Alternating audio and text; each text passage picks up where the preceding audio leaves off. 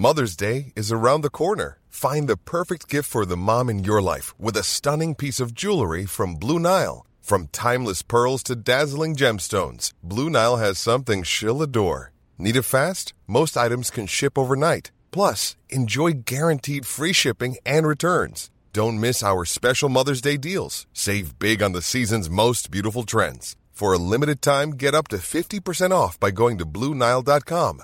That's Bluenile.com. Bonjour à tous et bienvenue ce matin à l'heure des pros. Faut-il légaliser en France l'euthanasie? Faut-il donner aux médecins la possibilité d'abréger les souffrances d'un malade devenu incurable, malade qui réclame de quitter la vie. Faut-il une loi pour qu'aucun médecin ne se retrouve jamais devant un tribunal? Première observation, cette loi réparerait une hypocrisie. Les médecins font ce qu'ils doivent faire quand ils sont confrontés à des situations extrêmes, en accord bien sûr avec la volonté du malade et celle de la famille. Deuxième observation, le corps médical n'a pas un avis tranché sur le sujet. Je veux dire qu'il est divisé. Faut-il légaliser l'euthanasie? Question intime. Par définition, aucun de nous n'a vécu l'expérience de mort programmée imminente. Nous ne savons pas ce que nous penserions, ce que nous souhaiterions, ce que nous déciderions si le malheur voulait qu'aucun espoir n'accompagne une maladie, sinon la certitude de la mort et de la souffrance. Il me semble que chacun a le droit de décider comment il veut mourir. Le suicide assisté est légal aux Pays-Bas, en Belgique, au Luxembourg, en Espagne, en Autriche, en Nouvelle-Zélande ou en Colombie.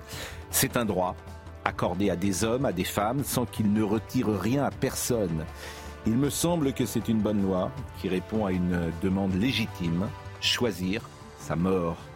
On en parlera évidemment dans cette émission. Il est 9h, sommeil à l'habitude. La planète qui n'a jamais eu aussi chaud en 2023 n'a jamais consommé autant de charbon. La demande mondiale a atteint plus de 8 milliards de tonnes cette année, un record historique selon l'Agence internationale de l'énergie. Israël multiplie ses raids aériens dans la bande de Gaza et prévient que sa guerre contre le Hamas devrait s'étirer sur plusieurs mois, à l'heure où son allié américain l'exhorte à réduire l'intensité de ses frappes, protéger les civils. Et puis Alex Batty, un jeune Britannique disparu pendant des vacances en famille en Espagne il y a six ans, a été retrouvé en Haute-Garonne. Le jeune homme, aujourd'hui âgé de 17 ans, a été récupéré en stop par un livreur et mené à la gendarmerie de Revel. Il aurait été kidnappé par sa mère et son grand-père. Éric Revel, Joseph Massescaron, Georges Fenech, Joachim Le Floquimat, qui est enseignant essayiste, que vous avez découvert il y a quelques jours et qui est sur notre plateau désormais, et puis Gauthier Lebret. Regardez cette image ce matin l'image d'Elia Toledano, qui avait été prise en otage par le, par le Hamas lors de l'attaque du 7 octobre. Regardez ce visage qui sourit à la vie et on peut avoir ce matin une pensée, euh, bien sûr, pour lui et pour euh, sa famille, puisque cet otage est décédé. Il a été récupéré dans la bande de Gaza. Regardez le sujet de Marine Sabourin. Ses proches n'avaient aucune nouvelle de lui depuis son enlèvement le 7 octobre dernier. Elia Toledano, 28 ans, otage franco-israélien, est mort. Une information euh, des services de renseignement de l'armée israélienne qui nous permet de savoir exactement ce qui se passe et nous pouvons, avec cette opération en territoire, ramener le corps malheureusement de l'otage. Passionné de musique, ce jeune homme avait été enlevé alors qu'il participait à une rave party où il s'était rendu avec sa meilleure amie Mi Hachem, autre otage franco-israélienne, libérée le 30 novembre. Elia Toledano travaillait dans l'événementiel, organisait des mariages et des bar mitzvahs notamment. L'armée israélienne annonce ce matin avoir récupéré et ramené sa dépouille en Israël. Le corps d'Elia Toledano a été récupéré par nos forces spéciales lors d'une opération à Gaza. Son frère, interviewé hier par CNews, réclamait davantage d'aide européenne.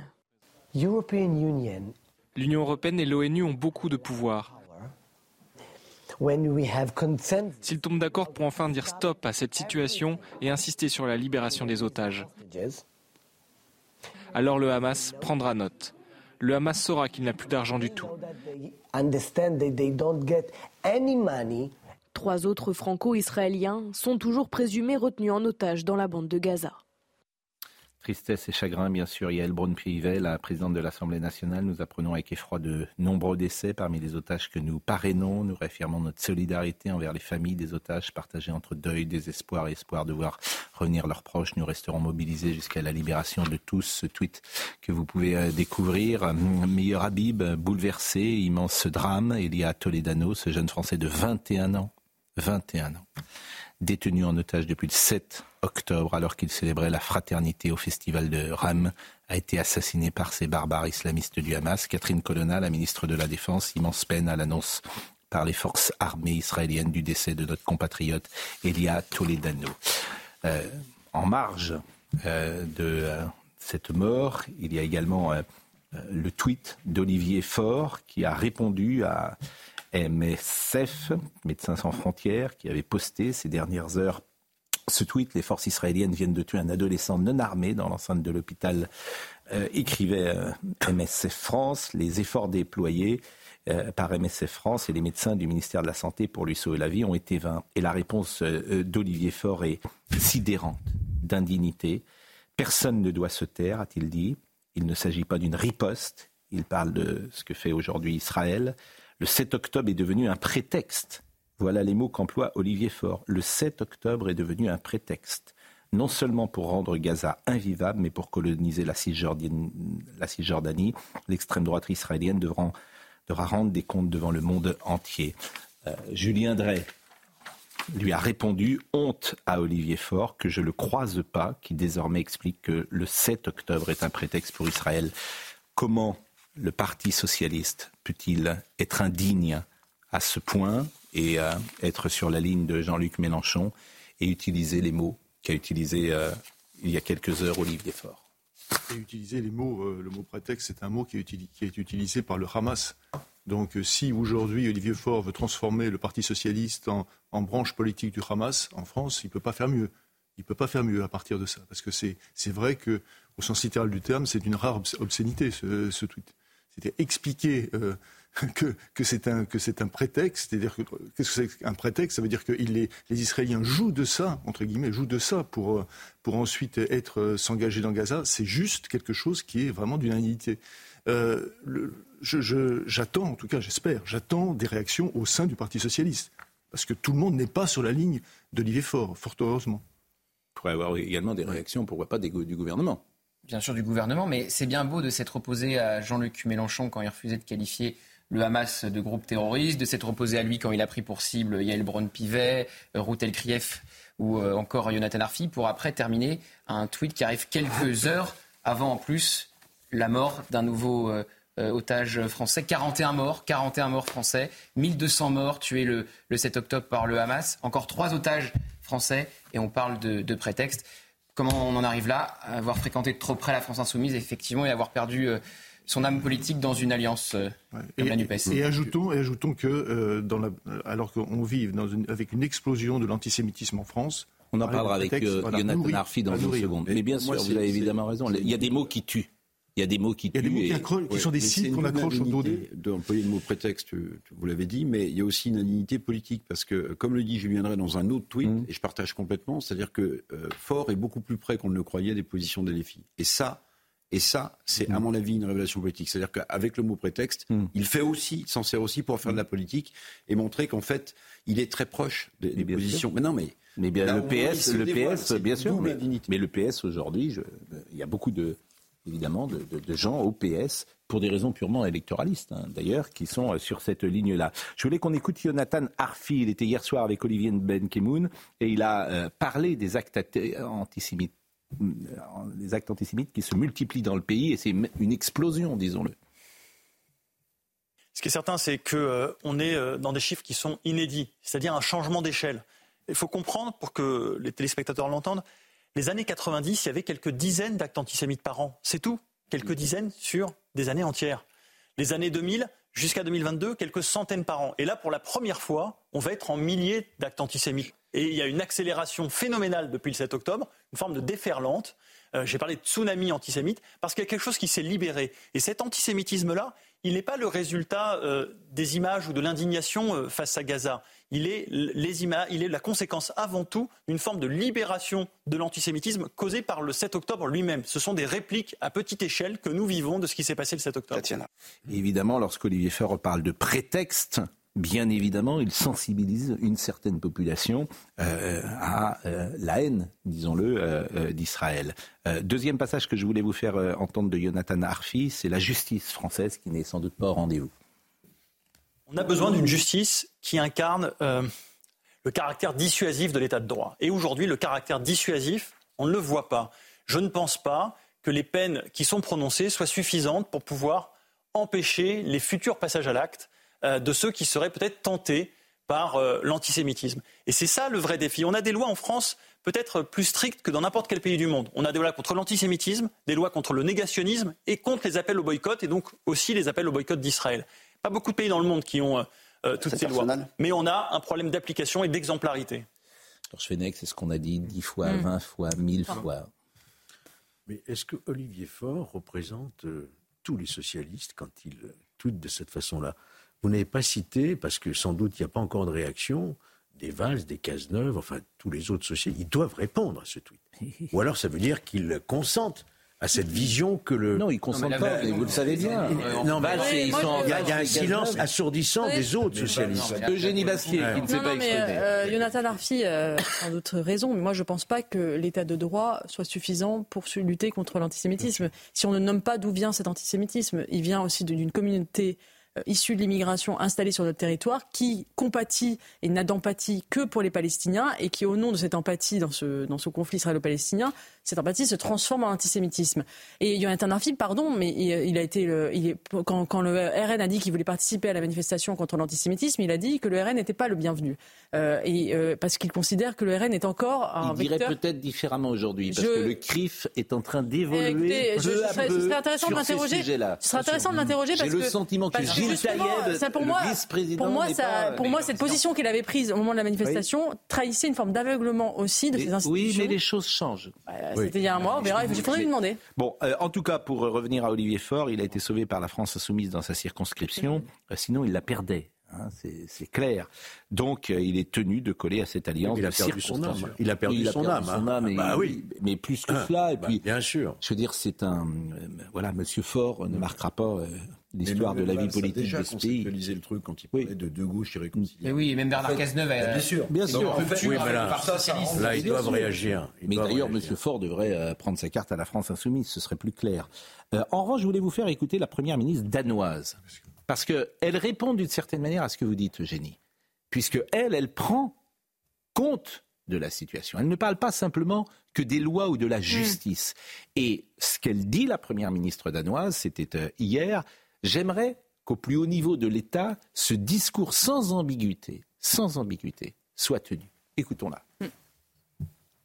Nous avons pu constater depuis plusieurs années qu'il y a des gens qui vivent au Danemark et qui ne nous veulent pas du bien, qui sont contre notre démocratie, notre liberté et qui sont contre la société danoise et tout ce qui va avec. Comme la liberté et l'égalité des genres.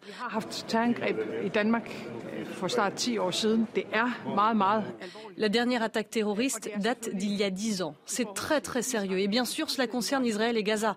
C'est totalement inacceptable qu'il y ait des gens qui importent un conflit qui vient d'une autre partie du monde au Danemark comme parfois les, mots sont simplement dits, il y a des gens qui, sur notre sol, ne nous veulent pas du bien. Voilà ce que c'est que faire de la politique. C'est une socialiste, hein c'est une socialiste qui parle comme ça. Non, je, pense que Génie Bastille a tout à fait raison. On a un double phénomène. Euh, d'abord, euh, l'immigration, hein, comme vous l'avez rappelé, mais c'est aussi une forme d'islamisation de l'antisémitisme que je crois Taguieff a très bien analysé avec la progression sur notre sol. Il y a 20 ans, lorsqu'il publiait la nouvelle judéophobie. Exactement, on a un islam de plus en plus légalitaire, de plus, de plus en plus obscurantisme, qui tend à prospérer avec des entrepreneurs identitaires qui agitent tout un tas de passions tristes, de ressentiments qui traversent une, une, large partie de la communauté musulmane. Et puis, il y a évidemment problème avec la justice, mais plus largement avec la question de, de l'état de droit. Alors, on, est passé, on assiste à un dévoiement, comme le dit Jean-Henri Schottel, de la notion d'état de droit avec euh, l'avènement de ce que Guy Carcassonne appelait d'état de droit. Et tout ça, ça se fait au détriment de la démocratie, ça se fait au détriment de la capacité pardon, de la capacité de l'État, de l'État régalien à, protéger les Français et à assurer la sécurité euh, sur le sol national. Gauthier Lebret, vous voulez dire un, un, mot avant que nous changions de sujet Oui, parce qu'Olivier Faure, sentant la polémique arriver et voyant les réactions sur les réseaux mm. sociaux, a fait un second tweet euh, il y a quelques minutes. Si vous savez lire est devenu un prétexte entre guillemets, personne ne nie la barbarie terroriste du 7 euh, octobre, mais le drame ne justifie en rien une punition collective ni l'accélération de la mm. colonisation. Si le Hamas est une organe terroriste, alors rien ne justifie que tous les Palestiniens payent. Et on lui répond, rien que de dire est devenu un prétexte reste tout aussi ordurier. Écoutez, euh, je pense qu'il ne maîtrise pas. Le pédalage monte, oui. monte le Exactement. De, de... Ah, mais, mais, il maîtrise, c'est totalement ce qu'il fait. Parce que c'est un secret de Polichinelle oui, que, que, Olivier Faure, dans, sa, dans, pardon, dans une sorte de mégalomanie qui est, bon, qui est assez incroyable, euh, estime qu'il peut être candidat euh, de, de, la gauche. Qu'il le soit.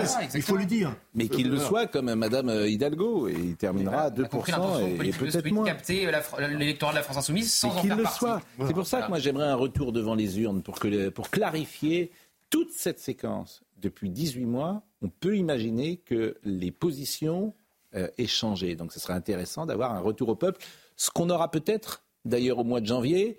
Madame Borne, c'est un secret de polichinelle. Je pense, je peux prendre le pari qu'elle ne sera plus Première ministre euh, le 1er février 2024. Bruno Le Maire et euh, une position. Il s'est grillé ah bah, Il a été recadré très. Alors hier soir, il y avait un dîner à Matignon autour d'Elisabeth Borne et elle a distribué les mauvais points et ça a commencé par Bruno Le Maire. Elle lui a demandé occupe-toi du déficit plutôt que de la loi immigration qui ne te concerne pas, puisqu'on rappelle ce qu'il avait dit. Il avait elle l'a pas dit comme ça, j'imagine. Alors j'ai la phrase. Ah bon si vous la phrase exacte. cité le chiffre. Oui, si vous voulez la phrase exacte. 4,9% de déficit. Elle lui a dit occupe-toi de... occupe-toi de ton déficit. En gros, c'est ça que ça voulait dire. Je l'ai résumé, mais vu que vous voulez les phrases exactes, je les ai sous les yeux. Donc selon le Parisien, elle a dit d'abord j'invite chacun à mesurer ses propos et à ne pas interférer dans la hmm. discussion en cours avec LR et la majorité. Et ensuite, elle a dit à ses ministres le matin j'ai téléphoné à Bruno Le Maire, je lui ai rappelé que le déficit en 2023, ça c'est selon le point, s'élevait à 4,9% du PIB hmm. et qu'il devait être ramené à 4,4 et qu'il serait de bon ton de commencer à s'en occuper. Donc bon, en gros, ça veut dire alors toi de tes affaires. Qui est euh, favori ou en tout cas en lice? Au moment où on a appris d'ailleurs que Frédéric Michel, le conseiller ah. qui ne servait à rien, a quitté l'Élysée. Vous êtes euh, très sévère. Bah, il ne servait à rien, c'est pour ça qu'il part d'ailleurs. Il s'entendait mal, effectivement, avec euh, Bruno Roger Petit euh, notamment. Mm, mm. Et euh, donc, effectivement, il y aura. Ah, il s'entendait mal avec le président, manifestement, surtout. puisqu'il Oui, le président, visiblement, avait quelques. Bah, il l'a viré, quoi. On rappelle il est resté à peine un an. il l'a viré, c'est quand même. Donc, il servait à rien. Il l'a viré, oui. Et donc, il devrait être remplacé par un ancien qui était déjà là lors du précédent quinquennat. Et parmi les noms en lice, donc, on parle de Julien Normandie, Alors, pourquoi Julien Normandie, on en parle depuis des mm. années. Depuis, je vous rappelle qu'il a refusé de faire partie du nouveau gouvernement d'Elisabeth Borne parce qu'il en avait marre. Et quand euh, il a été question de limoger Elisabeth Borne après le 49-3 sur les retraites, je vous rappelle qu'elle est restée. Euh, et Julien de Normandie, le nom de Julien de Normandie est revenu en haut euh, de la pile. C'est bon. pas dit qu'Elisabeth Borne parte en janvier. Il y en a beaucoup qui le prédisent à chaque fois et elle finit toujours par rester. N'oubliez jamais la psychologie. Le président, il lui reste trois ans de mandat. Il a envie de passer ces trois ans avec quelqu'un qu'il apprécie, euh, par exemple, il appréciait Jean Castex. C'était agréable de déjeuner avec lui. Il apprécie beaucoup Jean Normandie. Jean Castex, il aimait euh, voilà, des bons plats. Il, pouvait manger du gibier. De temps en temps, il prenait son téléphone, il disait Jean, venez me prendre un gibier. Bon, Elisabeth Borne. Euh, si le choix du Premier ministre est indiqué sur le plat avec lequel euh, qu'on peut, manger avec lui, c'est quand même un peu important. N'oubliez jamais la psychologie. N'oubliez jamais la psychologie. C'est important parfois simplement d'avoir du plaisir, ce qui est par exemple notre moteur ici autour de cette table. Au-delà des discussions que nous avons, nous avons plaisir à nous retrouver. Et on va retrouver d'ailleurs Noémie Schulz à qui vous avez Il y a un autre critère, il ne faut pas qu'il fasse de l'ombre. Ah oui. Oui, enfin Jean Castex, il était excellent. il faisait pas d'ombre. Il le disait d'ailleurs. Je ne suis pas là pour prendre la lumière. Oui, mon cher Georges. Elisabeth Borne, je lui fais de l'ombre. Bah, justement, non, c'est Justement, c'est bon, En tout cas, on a fait, il est parti. en tout cas, dans la vie, pour nous tous d'ailleurs, le plaisir est important. Travailler dans le plaisir, c'est quelque chose. Euh, Noémie Schulz arrive pour parler d'un sujet dramatique. Vous, restez, vous revenez dans une seconde, petit scarabée. Euh, euh, on va parler d'un sujet grave, évidemment sidérant, glaçant, puisque vous suivez le portrait, euh, le procès Monique Olivier depuis quelques jours. Et le premier témoignage qu'on va entendre là du père d'Estelle Mouzin, évidemment, cette vie euh, et cette torture qui lui est infligée est, horrible. Bonjour, euh, Schulz. J'ai lu votre live tweet. Alors, vous qui êtes plutôt mesuré, souvent, nuancé, hum vous avez été. Alors, le président, il ne doit pas être content quand il lit vos live tweets. Je suis pas sûr qu'il les lise. Mais... Bah, moi, je pense qu'il le sait. Eh ben, parce ah que bah, vous avez été... sans doute parce que je suis pas la seule à oui, partager cette. Vous n'avez pas du tout aimé euh, ce président. Mais écoutons d'abord euh, le père d'Estelle Mouzin et vous nous direz ce que vous avez pensé de l'audience d'hier. Écoutez, depuis le premier jour, on sait que c'est l'horreur. Alors que qu'on le, qu'on le sache et qu'on nous donne quelques détails mais je crois que la cruauté du couple, euh, du couple, elle est connue, elle a été démontrée. Euh, ben, effectivement, de temps en temps, on en a des exemples. Comment imaginer qu'un enfant puisse rester 24 euh, heures ou plus sans manger, euh, jeté au fond d'une camionnette par un froid glacial, dans une maison vide, sans eau, sans, couverture, sans, sans le moindre réconfort Alors bien sûr, vous me direz, ça serait, ça serait encore plus perverse d'apporter du réconfort avant de lui faire subir quelque chose. Mais c'est un non-respect, mais ça a été expliqué aussi par tous les, tous les psychologues, psychiatres qui ont, qui, ont étudié le couple, et en particulier Monique Olivier, c'est que ce ne sont pas des enfants, ce sont des choses, ce sont des objets de satisfaction de leurs besoins. Euh, voilà. Est-ce qu'on en sait davantage? Ça, c'est Éric Mouzin. Hier soir, il était à peu près 20 heures. On avait eu 10 heures d'interrogatoire de Monique Olivier euh, toute la journée. Et Éric euh, Mouzin, il a pris énormément de notes pendant toute la journée. Moi, je l'interprète comme une manière de, peut-être de mettre à distance euh, l'horreur de, ce qu'il a entendu euh, ou d'être dans l'action. Encore une fois, je vous l'avais dit quand euh, j'avais parlé de, son témoignage. C'est quelqu'un qui, qui, depuis 20 ans, 21 ans, a toujours été dans l'action, et y compris dans ce procès, il prend des notes. on a entendu effectivement hier Monique Olivier raconter, essayer de combler ces vides, ces, ces, quelques heures de ce calvaire qu'a subi Estelle Mouzin. Alors pour essayer de faire revenir les souvenirs, remonter la mémoire, l'avocat de la famille Mouzin, Didier Seban, a demandé à ce qu'on ouvre un scellé. Ce scellé, c'était le matelas euh, sur lequel l'ADN euh, d'Estelle a été retrouvé. Donc, pour vous imaginer euh, la greffière, l'huissier qui enfile des gants et puis qui enlève dans une salle plongée dans un silence absolu, qui ouvre ce plastique. Ça a pris, je sais pas, peut-être 10 minutes parce qu'un scellé, c'est extrêmement bien fermé pour évidemment que ce soit pas pollué par, par des éléments extérieurs. Et donc, on a déplié ce petit matelas. c'est vraiment de la mousse, quelque chose de sordide, recouvert marron, qu'on a donc présentée euh, au juré. Monique Olivier a dit je ne me souviens pas très bien, mais effectivement, je me souviens qu'elle était assise sur un petit matelas, donc c'était peut-être celui-là. Euh, Didier Seban a aussi fait projeter une photo euh, des yeux d'Estelle Mouzin, ce regard très clair, enfantin. il lui a dit quand vous voyez ça, vous, vous reconnaissez Estelle? Elle a dit oui, je, la reconnais. Après, elle a raconté, alors et c'est vrai que selon les personnes qui l'interrogeaient, elle racontait plus ou moins bien. Euh, hier matin, pendant plus de trois heures, c'était le président. Et effectivement, j'ai trouvé que c'était euh, pas à la hauteur de ce qu'on peut attendre euh, pour une affaire comme ça, vieille de, de, 21 ans, la disparition, la mort d'une enfant. Mais pourquoi c'était pas à la hauteur? Parce que au lieu de, lui dire, euh, alors c'est le, président de la cour d'assises, hein, il est maître, il fait ce qu'il veut, euh, mais euh, au lieu de lui dire qu'avez-vous à dire, euh, que, pouvez-vous nous raconter, essayer de la replonger dans l'instant. Monique Olivier et son avocat d'ailleurs nous l'avait dit la veille, il faut l'accompagner, il faut la mettre dans de bonnes conditions pour qu'elle réponde, sinon ça, ne marche pas. Et donc il, était là avec tous les PV de toutes les auditions, elle a été interrogée des dizaines de fois sur l'affaire Estelle Mouzin, il lui disait mais pourquoi tel jour en telle année vous avez menti, pourquoi tel jour vous avez dit que si, que ça, bon en fin de matinée, il y a une juge assesseur à un moment qui, a pris le relais et qui lui a dit, a dit, je vais essayer de vous ramener dans cette dans cette maison euh, euh, où était Estelle Mouzin. Alors qu'est-ce que vous faites? Vous montez l'escalier? Alors elle dit oui, je monte l'escalier. Et là vous arrivez. Vous pouvez nous décrire la pièce dans laquelle elle est? Alors elle dit, je me souviens pas très bien. Elle est comment? Elle dit, bah elle est elle est assise. Elle était habillée comment? Elle avait un pull rouge, un pantalon bleu. Et son visage, comment était-il? Et c'est là qu'on obtient des choses. Et donc on apprend qu'Estelle Mouzin, eh ben elle était triste, euh, qu'elle qu'elle pleurait. Elle avait sans doute très froid, cette petite fille. Il faisait moins 10 à Charleville-Mézières à ce moment-là. Elle est restée combien de temps entre le moment où elle est enlevée et le moment où elle est morte Alors on ne sait pas précisément, puisqu'on ne sait pas précisément quand elle a été tuée, mais euh, on est sur une période de 24 à 48 heures. En tout cas, quand, Monique Olivier vient la garder, c'est le lendemain de, de, son enlèvement. Elle a été enlevée le jeudi soir. On est le vendredi en fin de journée. Michel Fourniret doit partir travailler. Il est quand même, il s'occupe de garder des enfants dans une école Et, euh, et c'est elle qui vient la garder pendant quelques heures. Elle dit que quand elle la voit, elle est, elle est très en colère parce qu'elle elle, elle, en veut en fait à Michel Fourniret. Elle dit elle était si petite, euh, elle dit qu'elle était et elle dit que ça lui fait de la peine et donc en fait elle a très peu parlé à Estelle Mouzin. Et donc Didier Seban lui dit mais vous vous l'avez prise dans vos bras, vous l'avez pour, pour la, vous l'avez touchée pour la rassurer. Qu'est-ce qu'elle vous a dit cette petite fille? Et cette, Estelle Mouzin lui a dit je veux voir ma maman. Et Monique Olivier lui a dit tu vas bientôt la voir. Et, euh, et, elle nous dit qu'elle n'a pas pu rester longtemps dans la pièce parce que c'était euh, euh, trop pénible pour elle, qu'elle est allée faire du ménage dans, la maison.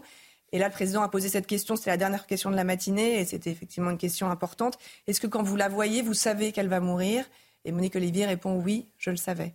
Et Monique Olivier, elle aurait pu Évidemment qu'elle elle le dit, j'aurais, j'aurais pu la sauver, j'ai mal réagi, je ne sais pas pourquoi, je suis monstrueuse. Il y avait un voisin qui habitait en face et, euh, Michel Fourniret s'est absenté pour une durée de 4 à 6 heures. Elle a gardé cette petite fille, elle n'a rien fait pour la sauver. De toute façon, elle est aussi monstrueuse que l'était Michel. C'est vraiment le couple maudit, véritablement. Ils avaient passé un pacte alors qu'il était en prison encore. Et elle l'appelait mon cher Kahn. Hmm. on ne peut pas minimiser le rôle euh, de Monique Olivier. en fait, c'est une histoire d'un couple qui était totalement engagé dans le crime le plus sordide. Écoutons Didier mmh. Seban. Didier Seban, qui est donc l'avocat de la famille d'Estelle. De la famille d'Estelle. Je constate que Monique Olivier euh, ne dit pas grand-chose sur euh, les crimes eux-mêmes, sur le détail de ceux-ci, sur l'horreur de ceux-ci qu'elle vit très bien avec euh, cette série de crimes euh, commis. Euh, je pense qu'elle n'a pas encore fait un pas vers l'humanité, vers ce qu'attendaient les victimes, le pas qu'elles attendaient d'une femme abasourdie, abattue par ces crimes et qui donne tout pour aider les familles à sortir de, de l'horreur. Et c'est hmm. l'avocat depuis le début de la famille. Il y a un moment, il dit à, Estelle, Monique Olivier, c'est le dernier moment où on parle d'Estelle. C'était l'enfant que tout le monde cherchait, une icône nationale. Où est son corps Je vous en supplie. Hmm. Et on ne le sait pas. Qu'on n'a pas retrouvé. Vous savez, on n'a pas retrouvé le corps d'Estelle. Elle ne le sait pas, Monique Olivier, ou elle ne veut pas le dire Elle a indiqué des endroits. Euh, est-ce qu'elle n'a pas indiqué les bons endroits? Est-ce que hmm. le corps n'est plus là parce que euh, peut-être il n'était pas suffisamment enterré et que des animaux, enfin, il a peut-être que ce corps n'existe plus? On ne saura jamais. Elle n'a pas non plus dit, et c'est pour ça que Didier ce bandit, elle n'a pas dit toute la vérité. Elle dit qu'elle ne sait pas en fait si Estelle a été euh, violée. Euh, elle dit qu'il a sans doute essayé, qu'il n'a sans doute pas réussi, mais là aussi dans le passé, il a varié dans ses, euh, dans ses déclarations. Et, et hum, ça, c'était visiblement important pour la famille de savoir. C'est, mm. Encore une fois, l'avocat, s'il pose toutes ces questions, c'est parce qu'il a le mandat de, d'obtenir, mm. d'obtenir ces réponses. le procès est terminé? Alors, presque. Euh, il y avait encore peut-être quelques questions ce matin posées à l'accusé. Et puis ensuite, c'est les plaidoiries des parties civiles aujourd'hui. Lundi, le réquisitoire, la plaidoirie de la défense et un verdict attendu mardi. Verdict avec évidemment un jury populaire. Bien sûr. Mm. C'est une affaire, elle sera terminée, mais elle n'aura pas levé tous les mystères. Il y a une plage pendant au moins dix ans où il ne s'est rien passé, semble-t-il. En tout cas, rien qu'on sache. de victimes. mais il, y a fort à parier qu'il y aurait beaucoup tous les experts le pensent, qu'il y aurait beaucoup plus de victimes. Estelle avait 9 ans. 9 ans. Elle avait 9 ans, cette jeune fille.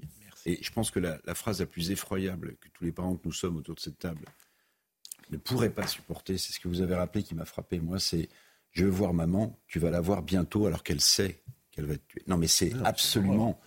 Enfin, Merci, euh, Merci euh, de rapporter avec euh, autant de sensibilité et d'intelligence euh, ce que vous avez vécu hier. On va marquer une pause à 9h26 et nous revenons. Faut-il légaliser l'euthanasie? On en parle depuis hier avec un projet euh, de loi qui pourrait passer quand d'ailleurs euh? Il est sans cesse repoussé. Là, je hmm. C'était une question? Euh, ça sera une question, mais après Somaya Labidi. Ah mais c'est de ma faute. C'est de ma faute, évidemment, parce que la manière dont je parlais, il y avait une ambiguïté. Vous m'avez posé la question, dites-le, assumez-le. Je, vous m'avez posé la question et vous avez oublié Somaya. Non, on ne peut pas oublier Somaya. Inoubliable.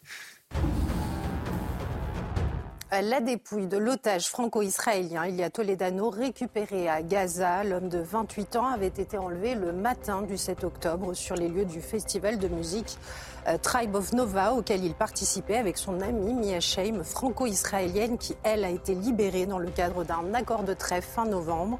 Selon l'armée israélienne, près de 135 otages seraient toujours aux mains du Hamas. L'Union européenne ouvre sa porte à l'Ukraine, mais face au veto de la Hongrie, échoue à confirmer une nouvelle aide financière. Euh, L'Union européenne avait prévu d'accorder à Kiev 50 milliards d'euros sur 4 ans à compter de l'an prochain euh, pour soutenir le pays en guerre avec la Russie depuis près de deux ans. Et puis deux mois seulement après son lancement, la campagne de vaccination contre la grippe patine. Une baisse de 8% des vaccinations a été constatée par rapport à l'année dernière. Euh, face à ces chiffres, je cite médiocres, le ministre de la Santé, Aurélien Rousseau, tire la sonnette d'alarme, euh, tout comme les professionnels de santé, car cela pourrait entraîner 300 à 400 décès cette année. Euh, Gauthier Lebret. Oui, parce que... D'abord, pourquoi si long encore? Pourquoi si long Faut-il légaliser l'euthanasie? C'est la Macronie. Hier, j'ai quasiment 55 passé euh, un- une archive de 1978. Et c'est surtout les sujets comme ça. Il y a le pape qui vient à Marseille, donc non, il ne faut pas le présenter à ce moment-là parce que ça va vexer le pape. D'abord, on a un ministre qui s'oppose à l'euthanasie, donc il faut changer le ministre. Donc euh, François Braun part, on le remplace par Aurélien Rousseau. Là, effectivement, il y a euh, cette, euh, les arbitrages justement du ministère sans euh, l'aval du gouvernement, euh, l'aval de- du président de la République qui fuite dans le Figaro. Donc on attend les arbitrages de l'Élysée sur euh, ce projet de loi. Donc à la rentrée, vraisemblablement à la rentrée. Mais Et il y avait eu toute la convention citoyenne qui avait Exactement. Eugénie. Bastier. Hein. Et du comité Euh, d'éthique. Eugénie Bastier. Non, mais je pense que là, on a effectivement le- la loi est encore très floue parce qu'on ne sait pas si ça va être le suicide assisté, dont l'option un peu type Oregon euh, aux États-Unis, où en fait on met à disposition un produit létal pour que le, le malade se tue lui-même, euh, et l'exception d'euthanasie. Et je pense que ce sont deux choses très différentes parce que le suicide assisté. Bon, pour moi, c'est le symptôme d'une décadence civilisationnelle et d'une forme d'individualisme exacerbé, mais soit, vous voulez vous suicider, vous prenez un, on vous donne un médicament et vous vous tuez vous-même. J'arriverai à comprendre ce raisonnement. Je ne vois pas en quoi c'est la décadence. Je, je vous assure, je- j'entends ça, mais je, je ne comprends pas. Parce que je pense que je, pense pas parce que parce que dans toutes les civilisations le suicide a été euh, condamné et qu'aujourd'hui voilà on, on- on l'autorise et je pense vous dites que ça n'enlève rien à personne Pascal ce n'est pas vrai ce n'est pas vrai ça n'enlève pas rien à personne parce que si on légalise l'euthanasie euh, ou le suicide assisté eh bien mécaniquement les autres options disponibles notamment les soins palliatifs seront moins disponibles il y aura sans doute moins d'investissement dans ces filières là et vous voyez, la L'un loi la loi la L'un loi n'exclut pas l'autre. la loi- si l'un l'un exclut l'autre, dans tous les pays, ça s'est vérifié. Dans tous les pays où on a légalisé l'euthanasie, les soins palliatifs ont été euh, détruits ou déconstruits. Mais dans- Euh, et en, fait, France, on a cette option C'est des. dans des conditions très particulières. Non, mais- mais le Pascal- suicide, d'abord, c'est le patient et qui ensuite, le en- demande. C'est celui qui est en fin de vie, qui sait qu'il n'a aucun espoir, qui souffre. Non, qui mais souffre. Pascal- Et c'est une demande. Donc, je ne perçois pas Pascal, ce côté sou- civilisationnel. Mais, peut-être est-ce que je Pascal, euh, parce que je, je- quand la loi le permet, eh bien forcément, ça aura des, des- la loi, elle a, elle a un effet normatif sur la société. Euh, vous pouvez pas dire juste, ce sont pas des additions de choix individuels. Les additions de choix individuels, ça crée un choix collectif et une pression sur les individus qui, effectivement, quand vous êtes, vous serez vieux, malade, un poids pour votre famille, si vous avez cette option sur la table, eh bien vous pourrez être poussé à, à la mort. Voilà, je dis ça. Et ensuite, et ensuite, l'euthanasie, ça, ça va encore plus loin parce que vous demandez, c'est plus la mort programmée, c'est la mort administrée, c'est-à-dire que vous demandez à l'État de vous tuer et notamment aux médecins. et ça, moi, la limite, la frontière est infranchissable. Si on demande, si les médecins se mettent à tuer, ils renient. Alors euh, ça, ce- c'est intéressant en revanche parce qu'effectivement, sont, le médecin, je euh, l'ai dit tout à l'heure, ils n'ont pas un avis tranché. Et ça, ça m'interpelle que les médecins eux-mêmes euh, n'aient pas un avis tranché. J'ai même plutôt l'impression qu'ils sont contre l'euthanasie. C'est le sentiment que parfois je peux avoir. Mais je voulais qu'on entende Sandrine. Parce que Sandrine a un témoignage euh, évidemment bouleversant à nous apporter. Euh, bonjour madame, Bonjour Pascal. et merci d'être avec nous. Votre fille de 28 ans est décédée il y a 4 mois, après 8 années tétraplégique et sous respirateur. Elle avait appris des, réa- euh, des médecins de la réanimation où elle séjournait tous les ans qu'une personne sous respirateur peut demander l'arrêt des souhaits à tout moment, car avoir besoin d'une machine pour survivre est assimilé à l'acharnement thérapeutique. Et on voit une photo de votre fille. Oui, alors, Est- Est-ce que vous pouvez d'abord euh, nous raconter euh, le calvaire de votre fille? Écoutez, euh, Bianca a eu un, un accident vasculaire très très rare qui s'appelle un, un infarctus médulaire. Elle venait d'avoir 20 ans. Euh, en fait, le, un caillot a probablement bouché l'artère euh, qui nourrit la moelle épinière.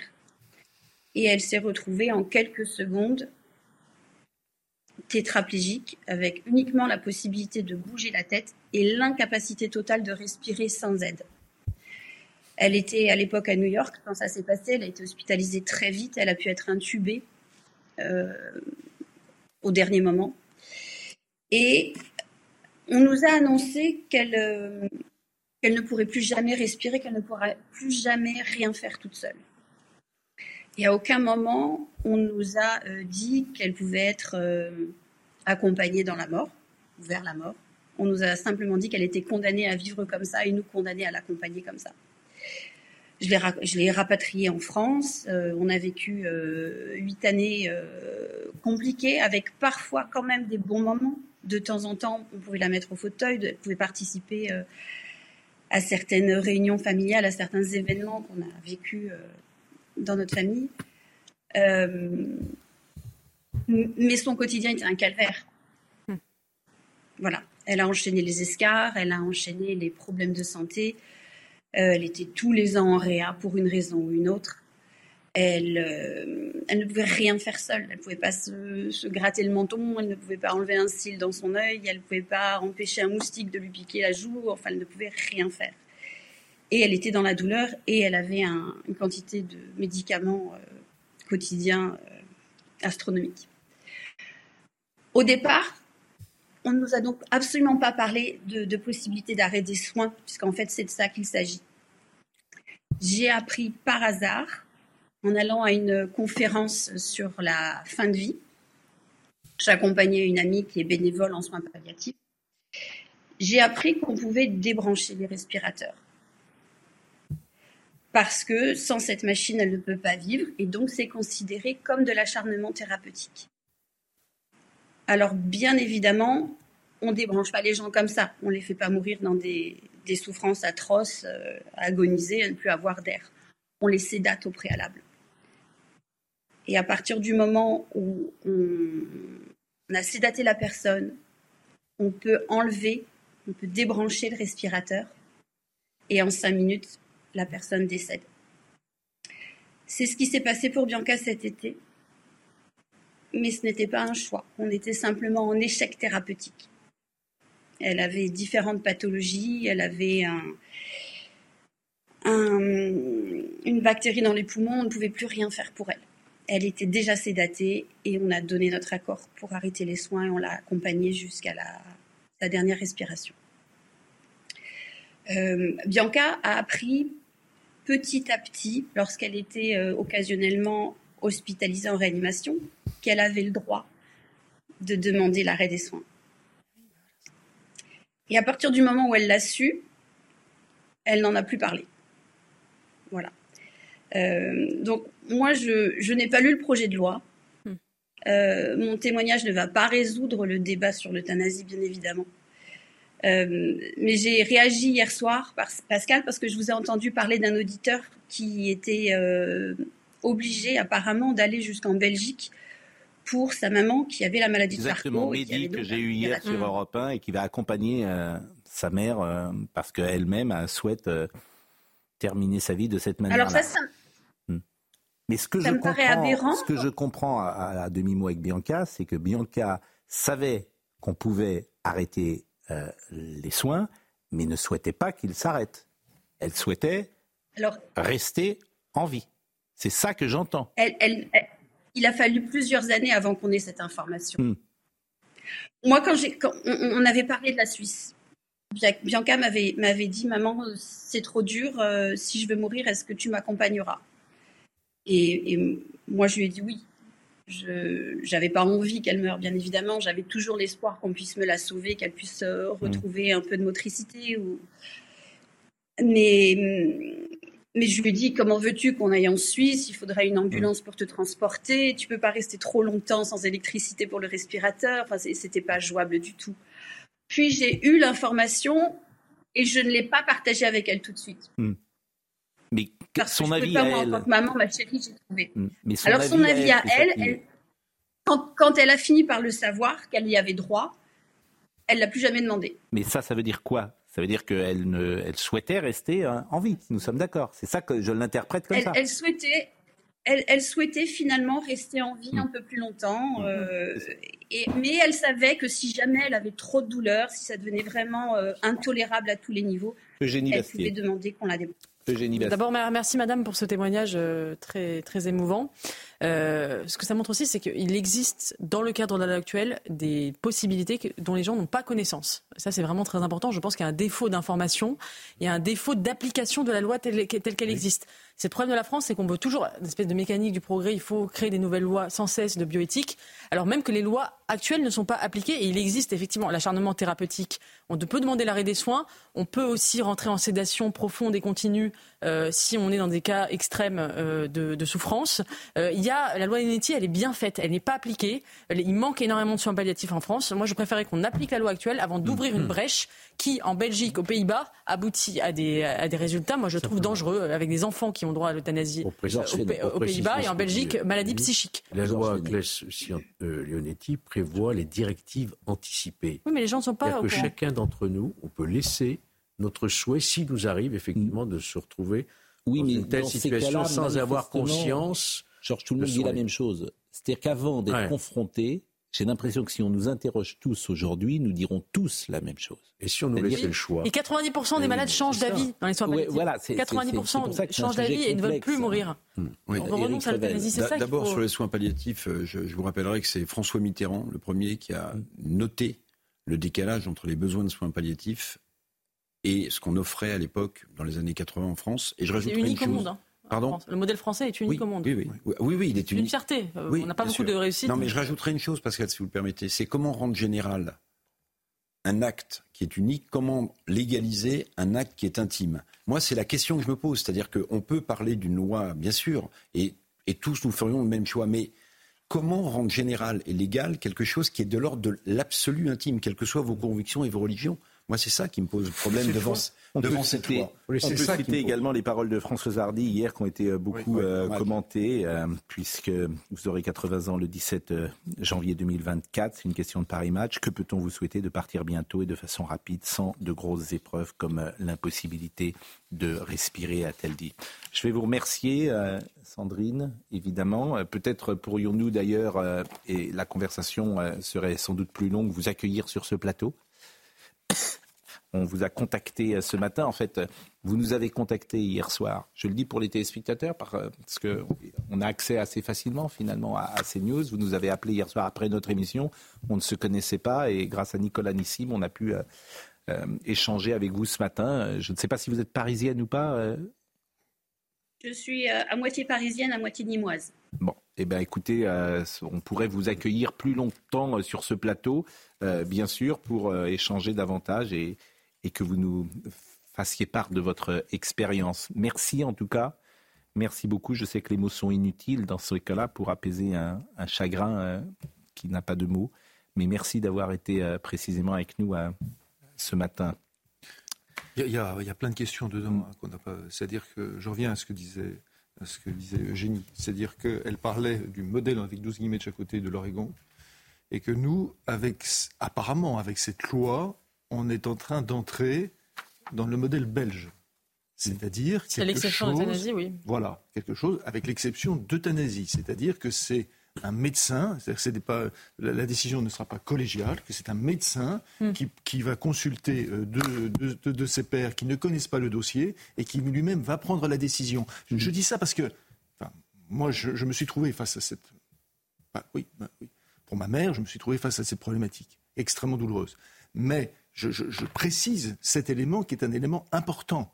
Parce que, cette, euh, en effet, comme on disait, cette légalisation, à partir du moment où on passe, on franchit une frontière, il y a une ligne rouge. Hmm. Voilà, euh, hmm. je suis d'accord avec Eugénie, il y a une ligne rouge. Et là, on entre dans un autre domaine. Tout à fait autre chose. Je voulais qu'on parle de Solzhenitsyn ce matin, parce hmm. que euh, l'archipel du Goulag, on célèbre les 50 ans les 50 ans de la publication en 1960, décembre 1973, en russe, en France, bon. l'archipel du Goulag. Je voulais vous montrer une archive. J'ai trouvé cette archive exceptionnelle. C'est assez rare qu'on euh, montre une séquence aussi longue. Elle fait 4 euh, minutes. On dit parfois que la télévision était plus calme dans les années 70. Pas forcément. Bernard Pivot, qui est un grand maître pour nous, pour ma génération, qui est un génie de l'animation, comme Jacques Chancel, comme euh, cette génération était assez exceptionnelle d'intervieweurs. Il y a sur le plateau Jean Daniel, figure euh, du journalisme, mais pas que. Nouvelle Obs, figure importante des intellectuels français. Il y a Jean d'Ormesson, que je ne vous présente pas, et il y a Solzhenitsyn. Et il y a Bernard Pivot. Mais Jean-Daniel va plus parler dans l'extrait que je vais vous montrer quasiment que Solzhenitsyn. Et il y a un échange puisque Solzhenitsyn est venu, est venu, euh, comment dire, euh, préparer, montrer euh, l'archipel du Goulag. D'ailleurs, il y avait Guillaume Durand qui a fait un petit tweet ces dernières heures en, disant si le général de Gaulle était interrogé par euh, les journalistes d'aujourd'hui, il pourrait pas dire un mot.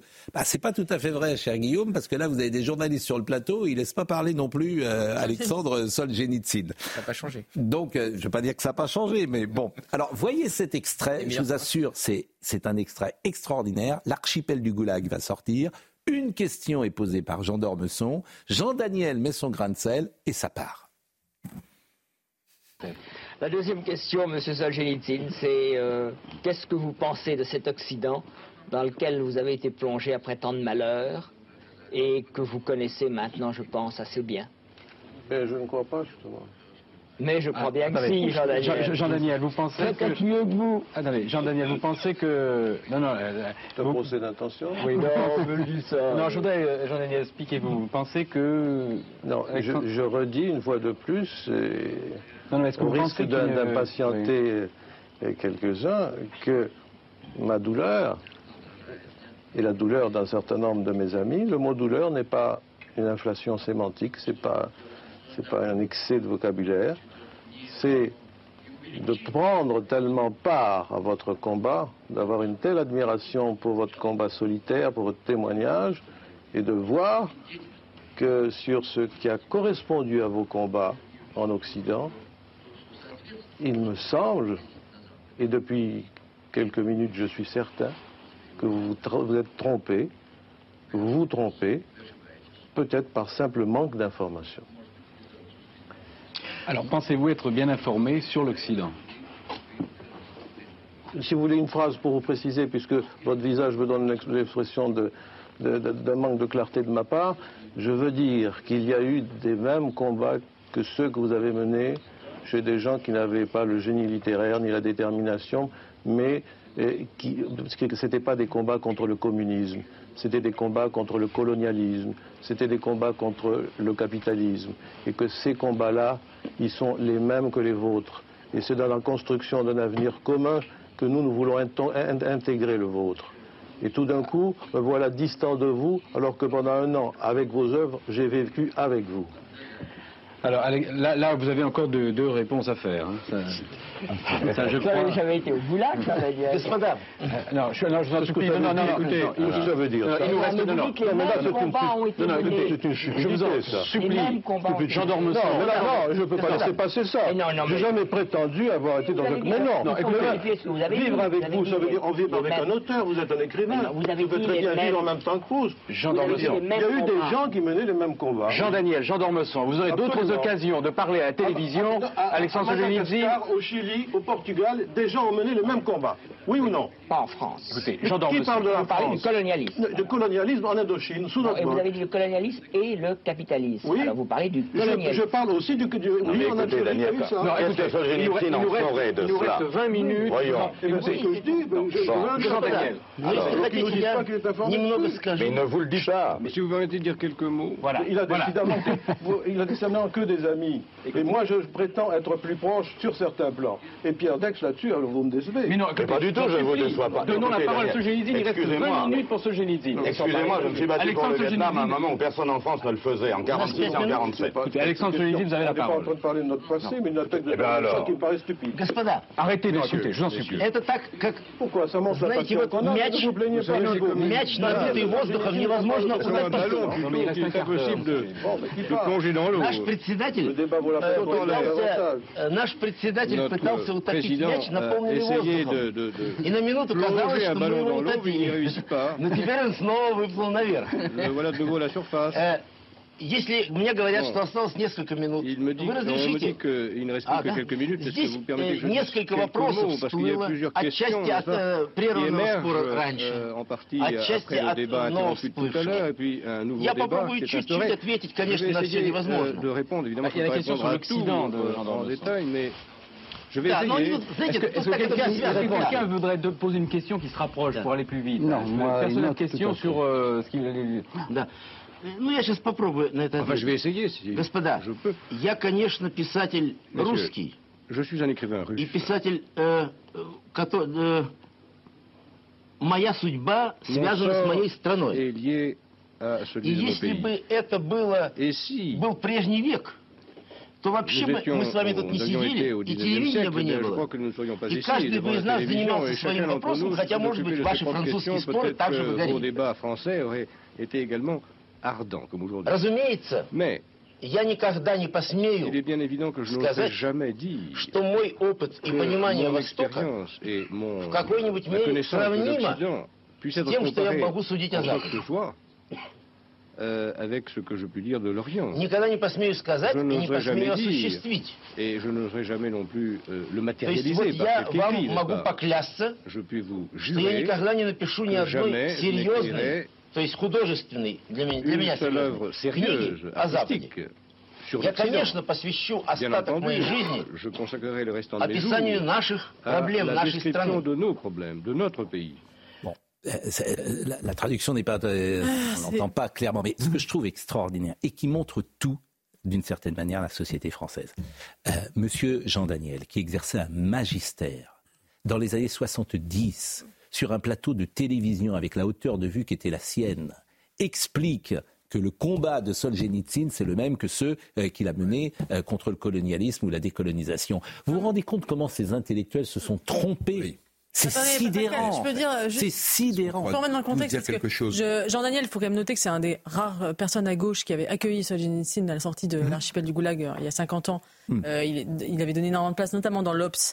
Euh, parce que c'était cette gauche, euh, deuxième gauche euh, libérale qui euh, effectivement réglait ses comptes avec le communisme.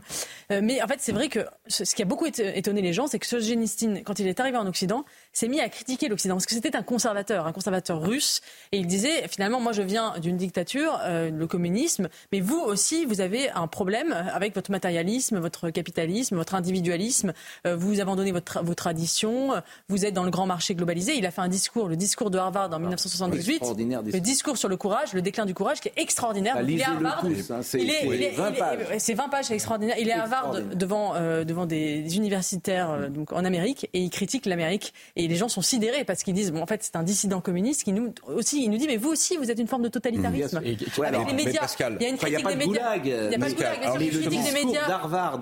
Et c'est- ça, je pense que c'est- ça, je pense que, que vise Jean Daniel, c'est-à-dire qu'il reproche en fait à Solzhenitsyn d'être un conservateur, alors qu'il pensait qu'il était comme lui un progressiste euh, occidental euh, qui avait les mêmes les mêmes enjeux Est-ce que je peux vous faire un témoignage? C'est pas du tout pour faire l'important. Moi, j'ai eu la chance de discuter un jour avec Jean Daniel dans son grand bureau vide à la, une bibliothèque blanche. Il n'y avait plus de livres. Nouvel Observateur, place de la Bourse. Et on avait abordé rapidement cette question avant de déjeuner avec lui, c'est rédacteur en chef, sur la question de Solzhenitsyn.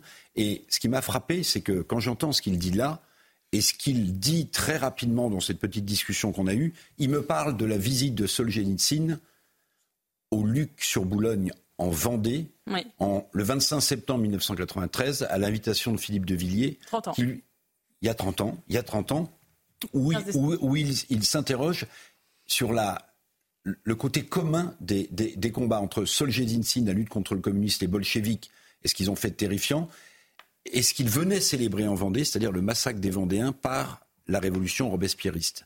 Et ça, ça m'avait énormément frappé. Alors, je ne vais pas dire qu'il a changé dans sa position, mais, mais ça m'avait frappé. Bon, en tout cas, euh, c'est aussi le charme de cette émission de proposer une archive un peu longue, euh, peut-être, et de parler de Et Solzhenitsyn. lisez le dernier livre de Jean Daniel, parce que le dernier livre de Jean Daniel Ouais. qui a été publié de manière posthume, où il critique euh, Bon. l'immigration massive, le multiculturalisme, et lui aussi, Voilà. il a changé Bon, d'avis. on est très en retard. Je remercie euh, Eugénie, euh, non pas Eugénie d'ailleurs, je remercie euh, notre ami Gauthier Lebret. Et nous allons prochaine pour le accueillir dénouement sur la loi immigration. Gérard Bardi, qui était venu l'autre jour, les combattantes de l'info, euh, ces voix qui osent, et toutes ces jeunes femmes hein, qui ont pris le pouvoir, Eugénie, euh, évidemment, dont vous faites euh, partie. Vous êtes d'ailleurs... euh, Pas en tant que femme. Ah si, les combattantes de l'info. Si, Euh, si. bon. et, et puis, euh, on recevra également à la fin de cette émission Diane Pilotas, qui est secrétaire générale adjointe euh, de la CEF. À tout de suite. À 10h01, Somaya Labidi. Moins de quatre jours pour trouver un compromis sur la loi immigration. Elisabeth Borne multiplie les réunions avec la droite puis avec sa majorité euh, pour trouver un terrain d'entente sur le projet de loi qui est à lâcher du lest, notamment sur les régularisations de sans-papiers. Nouveau naufrage de migrants dans la Manche, bilan à mort et une personne gravement blessée. Toutefois, une soixantaine de naufragés ont pu être secourus et ont été, je cite, débarqués, pris en charge au port de Calais. Euh, depuis le début de l'année, 29 000 migrants ont traversé la Manche pour rejoindre l'Angleterre, contre 44 000 l'an dernier à la même date, selon la préfecture du Nord. Et puis la dépouille de l'otage franco-israélien, il y a Toledano récupéré à Gaza. L'homme de 28 ans avait été enlevé le matin du 7 octobre euh, sur les lieux du festival de musique Tribe of Nova auquel il participait avec son amie Mia Sheim, euh, franco-israélienne qui, elle, a été libérée dans le cadre d'un accord de trêve fin novembre. Selon l'armée israélienne, près de 135 otages seraient toujours aux mains du Hamas. Les combattantes de l'info, c'est le livre de Gérard Bardy aux éditions euh, Télémac. Nous recevons aujourd'hui les femmes ont pris le pouvoir à la télévision et dans le journalisme, Monsieur Bardy euh, le pouvoir peut-être pas, mais rééquilibrer euh, le nécessaire hmm. équilibre entre les courants d'opinion, oui, elles ont joué un rôle important et, et leur, leur avènement euh, non pas parce que ce sont des femmes, il se trouve qu'il y a toute une génération hum. de femmes euh, journalistes, essayistes, euh, qui émergent dans le monde des médias et qui portent un langage plus vrai, plus courageux. Elles sont à la fois lucides et courageuses. elles ont largement contribué à, à mettre en, valeur des sujets qui étaient jusque-là euh, tabous. Euh, Alors Laurence Ferrari, Sonia Mabrouk, euh, Nelly Denac sont sur notre chaîne. Je pourrais citer bien sûr Christine Kelly et puis Eugénie Bastier. Mais vous venez de dire une chose, je ne sais pas si Eugénie est d'accord avec vous. Vous êtes plus vraie, plus courageuse, plus... Plus, plus que les hommes? Vous, Ah non, non, moi je, vous vous définissez comme ça Merci à Gérard Bardi d'ailleurs de m'avoir mis dans ce livre. Je suis très très très honorée. Euh, cette galerie de, portraits, mais euh, effectivement, je, pense, en tout cas moi, je me le définis pas comme euh, femme. Enfin, c'est pas, pas quelque chose qui me définit en tant que journaliste d'être une femme. On est bien d'accord. J'espère que je ne dois pas ma place au fait d'être une femme. Non, non, évidemment, ça a pu jouer. Mais c'est vrai que c'est un métier d'ailleurs qui se féminise énormément. Et d'ailleurs, je comme tous les métiers. Euh, pas tous les métiers, les métiers en voie de précarisation, mais euh, pas tous les métiers. non, non. oui, alors, euh, quel est l'œuf et la poule? C'est parce que les femmes arrivent dans un métier qu'ils se précarisent ou c'est parce qu'ils se précarisent ah, que, les, femmes viennent? Qu'est-ce que vous voulez dire dans cette phrase étonnante? Non, mais c'est intéressant d'ailleurs parce que les hommes cherchent les métiers de pouvoir et par exemple ils sont aujourd'hui hégémoniques dans la tech. Qui, vous n'avez quasiment pas de femmes dans la tech.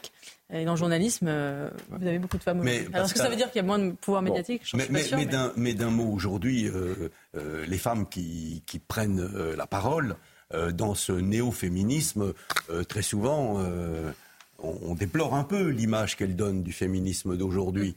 On est dans l'excès, on est dans Sandrine Rousseau, c'est pas tout à fait ça. Mm. Or là, cette génération de femmes, euh, encore une fois, qui viennent euh, de la droite, de la gauche, qui sont catholiques, qui sont musulmanes, qui sont euh, juifs. C'est pas le problème. J'ai pas cherché une orientation politique. Mm. J'ai voulu souligner le phénomène que des, femmes jeunes, courageuses, ont beaucoup travaillé sur pour forger leurs convictions et on se sont fait un devoir de vérité pour aborder les sujets que vous-même d'ailleurs Pascal Pro abordé régulièrement. Et on va, je vous montrerai tout à l'heure une archive, la première femme qui a présenté le journal télévisé de Antenne 2. Je pense, alors vous devez savoir, donc ne dites pas le, son nom, mais est-ce que vous savez quelle est la première femme qui a présenté le journal d'Antenne 2 en 1975, je crois, c'est la première fois 76, le 24, euh, non, euh, oui, en 76. Baudry, c'est intéressant de voir d'ailleurs son parcours parce qu'au départ, elle était comédienne, figurez-vous. Et elle a présenté le journal de 20h en 76. Qui? Qui? Bah, vous De toute façon, je pense que vous. On connaît, on connaît le nom. Je ne suis, suis même pas sûr que vous connaissez. Jacqueline Baudry, non. Ah, comment? Jacqueline Baudry, non. Non, Jacqueline Baudry, elle a été présidente. Oui. Ah oui. une euh, Jacqueline, peut-être. Ne dites pas. Ne dites pas. Pas d'indice. Euh, un mot sur la sécurité. Euh, une femme sur quatre renonce à sortir euh, seule de chez elle. Quand même, c'est. Alors, je ne sais pas si vous êtes concerné, par exemple, dans si vous reconnaissez dans cette statistique, une femme sur quatre renonce à bah, sortir. Ça dépend où, oui. oui. Moi, je me suis fait agresser la nuit à Paris. Euh, dans certains quartiers, je n'y vais plus seul. Alors, il y a des villes, effectivement, où la sécurité a, explosé. Certains territoires sont en effet beaucoup plus touchés que d'autres, mais je pense que maintenant, le, le phénomène de l'insécurité, il concerne le territoire français euh, dans sa globalité. Plus aucune euh, petite moyenne ville n'est épargnée, que ce soit mm. l'insécurité, euh, le trafic de drogue. Et les, chiffres que vous citez, Pascal Pro, n'ont rien de surprenant. Si on prend d'autres indicateurs comme le taux d'homicidité qu'étudie par exemple Alain Bauer, on voit qu'on a une augmentation de toutes les violences d'à peu près 10% sur les 11 premiers mois de l'année 2023. Donc encore une fois, rien, de nouveau sous le soleil. Et je pense que les, les problèmes sont, tiennent évidemment à des facteurs euh, des facteurs très divers. Hein. On en revient au débat qu'on évoquait tout à l'heure sur la question de ce qui est devenu l'état de droit. On pourrait parler également, euh, ben, je pense, euh, d'une déstructuration anthropologique plus profonde qui sévit, je crois, dans, l'ensemble du corps social, avec notamment des jeunes qui ont, qui ont beaucoup moins de repères, une explosion des familles monoparentales, qui, je crois, pousse à la logique clanique, comme on l'a vu avec les révoltes en banlieue récemment, et puis il y a le lien avec l'immigration qui est manifeste qui n'est pas le seul facteur, encore une fois, mais qui est, euh, on voit dans tous les indicateurs une corrélation euh, très nette. 93% hein. des vols avec violence dans les transports en Ile-de-France euh, sont le fait d'étrangers, c'est 60% des agressions sexuelles. Si on prend au niveau national, Ça, c'est une statistique. À chaque fois qu'on donne une statistique, c'est validé par le ministère de, ministère de l'Intérieur. Hein. non, mais c'est important de le dire parce que c'est pas des chiffres. Alors, je vous propose d'écouter sur l'immigration. Par exemple, Éric Dupont-Moretti était hier sur France Inter. Et là où vraiment euh, ils, ne font pas leur job parce qu'ils ne disent pas les choses ou ils les disent d'une manière parcellaire, l'immigration de travail, est-ce que vous savez combien ça pèse dans l'immigration globale en gros depuis 20 ans? 14%. 14%. 14% l'immigration de travail. C'est quand même pas rien. Une fois que tu as dit ça, ça en dit quand même beaucoup. Et que nous dit M. Euh, Dupont-Moretti lorsqu'il prend la parole Il dit mais alors qui va travailler s'il n'y a plus d'immigration? C'est pas le sujet. Écoutez-le. C'est sa grande rhétorique. J'aimerais juste rappeler un chiffre. On, a, 35% des immigrés aujourd'hui qui ont un niveau éducatif, donc euh, sans diplôme ou équivalent brevet des collèges. Ça soulève quand même des questions sur l'argument de l'immigration de travail. Bon, écoutez, euh, M. Dupont-Moretti, parce que c'est là qu'on voit que l'idéologie est plaquée. Le réel, c'est 14%. Donc, si j'étais un peu sévère, je dirais, bah, M. Dupont-Moretti, il dit en fait n'importe quoi. Hmm. Écoutons-le. Et si l'on veut un instant imaginer la France sans cette main-d'œuvre, je ne sais pas qui ramasse les fruits et légumes, bah. je ne sais pas qui conduit euh, les taxis, je ne sais pas qui fait la cuisine, je ne sais pas qui est dans le BTP.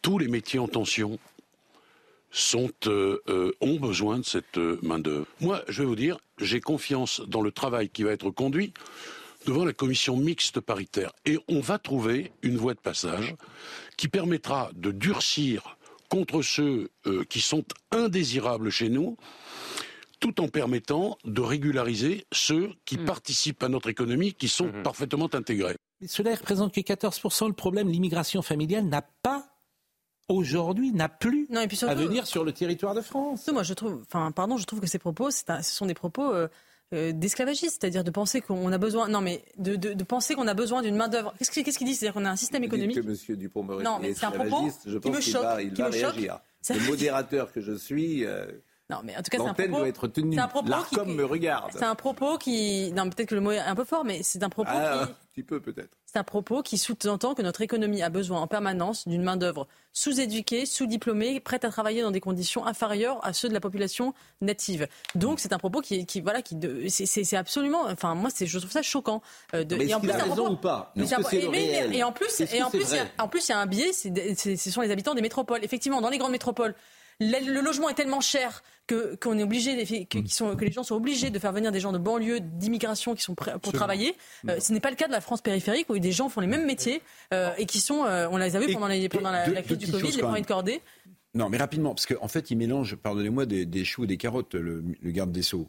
Parce que ramasser les fruits et légumes, c'est très saisonnier. Conduire un taxi, ça l'est pas du tout. Donc, c'est des secteurs complètement différents. non, mais si, si, si. Mais, et puis, deuxième chose, en fait, il ne fait que relayer la demande du nouveau patron du MEDEF, euh, Patrick Martin, qui, lui, souhaite euh, davantage euh, de, migration économique, avec un vrai sujet que la gauche devrait avoir en tête. C'est que c'est mm. une pression très basse sur les salaires, très basse sur les salaires. Sur la fragmentation de la société dont vous parlez, Gilles Kepel était l'invité de Laurence Ferraille. Et ce qu'il a dit est, intéressant. La fragmentation, ce que dit également la ministre du Danemark, qui dit il y a des gens sur notre territoire qui ne nous veulent pas du bien. Hmm. Franchement, c'est une formule que chacun peut comprendre. Et pour moi, c'est aussi ça, faire de la politique. Ce mm. C'est pas une formule d'énarque, ce qu'elle a dit à Madame la Première ministre du Danemark. Il y a des et gens... Une et c'est une femme qui le, qui le dit. Et c'est une femme de au sujet. Et, c'est une femme de C'est la phrase. C'est la phrase. C'est la. Mais je sais pas, c'est ça. C'est l'axiome célèbre de, de, de Port-Royal. Quand euh, les évêques ont des courages de femmes, les femmes doivent avoir des courages d'évêques. Exactement. C'est bien de citer Port-Royal comme ça au milieu de. on marque des points toujours. Solzhenitsyn, Port-Royal. après, on, on peut. Voilà, on nous dit que notre discussion, parfois. On prend de la hauteur. Et, vous, vous prenez souvent du recul, cher Ah bon? Oui. Donc, je vous propose d'écouter M. Keppel. On a une fragmentation de notre socle de valeurs communes. Et c'est bien toute la, toute la, difficulté à laquelle nous sommes en train de, faire face, puisque euh, les différents pays européens commencent à aller à UADIA. Euh, on voit bien qu'une majorité de l'opinion euh, dans les différents pays euh, souhaite voter pour des partis qui mmh. sont de plus en plus à droite, voire à l'extrême droite, dont un certain nombre demandent le retrait de l'Union européenne, la fragmentation, ce qui fait évidemment la joie de, Vladimir, cette fois-ci Poutine.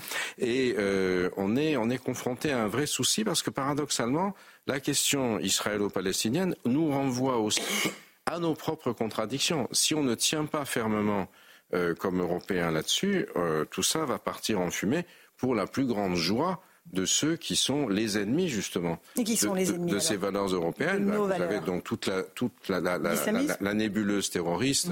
Euh, islamiste qui euh, souhaitent euh, détruire l'Europe. Vous avez aujourd'hui également ceux qui les soutiennent en Iran. on ne peut pas dire que Vladimir Poutine soit le meilleur ami non plus de, de l'Union européenne. Et puis l'autre passage que je vous propose d'écouter, c'est la prise en compte de l'islamisme qui ne s'est pas faite ces dernières années. Une absence de vigilance. Si j'ai appelé mon livre Prophète en son pays, ironique évidemment, euh, c'est parce que justement, moi, ça fait 40 ans que j'observe et que j'analyse ce type de phénomène. Je ne peux pas dire que euh, ça a été euh, très bien pris en compte. Vous voyez, je me rappelle toujours l'affaire Mera, euh, où le patron du renseignement à l'époque a dit, circuler, il n'y a rien à voir, euh, c'est un loup solitaire. En fait, pas du tout. Euh, Mera était complètement plein de l'idéologie d'un des principaux fondateurs de Daesh, Abu Moussa Souri, qui préconisait justement d'attaquer des juifs, des policiers ou militaires d'origine musulmane parce que apostats s'ils servaient la France, de les tuer, etc pour créer un climat de terreur, ensuite susciter une répression très violente et faire en sorte que mhm. la masse des euh, coreligionnaires des personnes en question se retourne contre l'État et amène la sédition. Et si vous voulez, tout ça, ça a été malheureusement, moi j'ai écrit ça dès 2008, hein, j'ai traduit ces textes, c'est tombé dans l'oreille d'un sourd. Alors aujourd'hui, ça va beaucoup mieux. On a une institution comme le parquet national antiterroriste, par exemple, qui fait un travail remarquable pour l'élucidation, pour pour donner à la justice, et c'est très important, la justice c'est la, sanction, mais c'est aussi la parole, c'est l'expression de la vérité, qui fonctionne. Mais on a pris indéniablement beaucoup de retard. Ce qui est terrible, c'est d'avoir tout annoncé, d'avoir, de savoir précisément ce qui allait se passer, d'avoir été opposé à une classe médiatique, une classe politique qui a fermé les yeux, et d'avoir aujourd'hui finalement des solutions, ça va être beaucoup plus difficile. Oui, Chamfort disait qu'en France, on avait tendance à persécuter ceux qui sonnaient le tocsin et euh, je crois que ce que, ce que raconte Gilles Kepel va tout, va tout à fait dans ce sens. Et euh, il parle de la question de l'université. C'est vrai que moi, je l'ai mm. vu euh, à Sciences Po notamment, mais ça va au-delà de Sciences Po. C'est dans toutes les grandes écoles, et à Normal Sup, à l'EHESS, etc. Il y a un chantage à l'islamophobie qui s'est mis en place et qui empêche de nommer un certain nombre de choses. Et je trouve que cette rhétorique est d'autant plus dommageable en France qu'on euh, on n'est pas le pays de l'islamophobie, on est le pays de l'islamologie. S'il y a un pays qui a développé la tradition de l'orientalisme, c'est la France. On est le pays d'Henri Corbin, on est le pays de, on est le pays de Louis Massignon, on est le pays de Jacques Berck, et ça, ça doit systématiquement être rappelé. Georges. Oui, vous, avez montré l'extrait tout à l'heure de la danoise, la responsable politique danoise, qui dit euh, il y a des gens qui nous aiment pas. Mais on l'a dit d'une. Je trouve qu'elle dit tout en fait. Oui, Pascal, on l'a dit d'une certaine façon. Nous, en 2021 quand on a voté une loi contre le séparatisme. Qu'est-ce qu'on a dit? Mais il est déjà trop tard en 2021. Non, mais, on, oui, mais si vous voulez, ce qui a été dit dans les années on l'a dit, il faut des chartes de la laïcité, il faut des imams consulaires, il faut rétablir l'égalité homme-femme dans les héritages, etc.